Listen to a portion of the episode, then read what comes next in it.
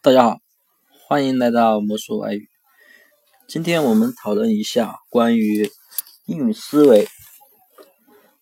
那么英语思维呢，在学习英语中它很重要，但是一般的一些辅导机构或者是课堂老师根本就没有传授过这方面的经验。那么如果学好了，自己能力达到了英语思维这种情况下，那么学英语呢就会像学中文一样得心应手。那么英语思维这个词经常被人提出来，但是呢，嗯，基本上很少有哪个机构来专门的、系统的教大家如何练习，如何达成自己属于自己的英语思维。那么在学习英语思维之前呢，我们来讨论一些关于我们切实关注的东西，比如说听力和口语。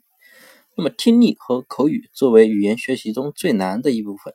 那么很多同学呢，在学习的时候感到无从下手，甚至很多同学在学习了很多单词后，依然搞不定听力和口语。现今市面上呢，也有很多辅导班教授相关的课程，尤其是那种口语的课程，也仅仅停留在讲几个地道的口语，教你讲一些地道的口语和那些连读、变音之类的这一些方面。听力呢？可能就是更基础的表现在那种投机取巧的方面，就是他听力大部分教的还是那种听力的技巧，就是教你听关键词。那么这个方面呢，只能说能能教你在一定情况下能教的你答题，但是呢，这个听力的原文呢，你还是不能够很清楚的听懂。所以呢，这几个作用呀，也仅仅起到了隔靴搔痒的程度。那么，真正要达到听力、口语全面提高，那么必须要训练自己的英语思维，将自己的英语思维训练完，才能治标有治本的解决听力和口语问题。那么，什么是英语思维呢？那么，怎样又能够达到呢？英语思维，简单的来说，就是让你把你的英语当成中文一样思考应用。一般学生在听听力时，脑内活动呢，一般是这样的：他首先听见声音。然后呢，他脑海中浮现出英语，然后呢，他把这个英语啊，他翻译成中文，然后呢，翻译成中文之后，他好理解了，理解了，然后呢，脑海中浮现出啊对话的内容的画面和场景，然后呢，他再开始作答。但是呢，我们在听中文的过程中是直接是听见声音，然后是脑海中浮现出画面，然后我们立马就能听见或者懂得说话人讲的一些呃画面或者场景。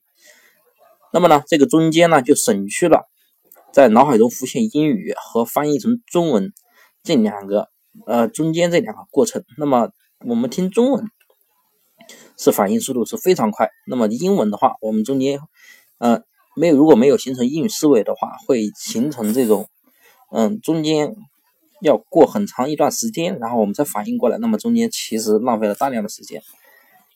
那么呢，英语思维呢就是让我们嗯。把自己听到的英语反映成像中文一样那么简单，那么这就形成了相关的英语思维。那么也就是说，我们平时常常说，你说一个关键词，我就可以脑补你后面要说什么话。那么中间省略去的翻译环节，能为了你你的理解和反应节省时间。那么英语思维呢，就是要达到这种程度。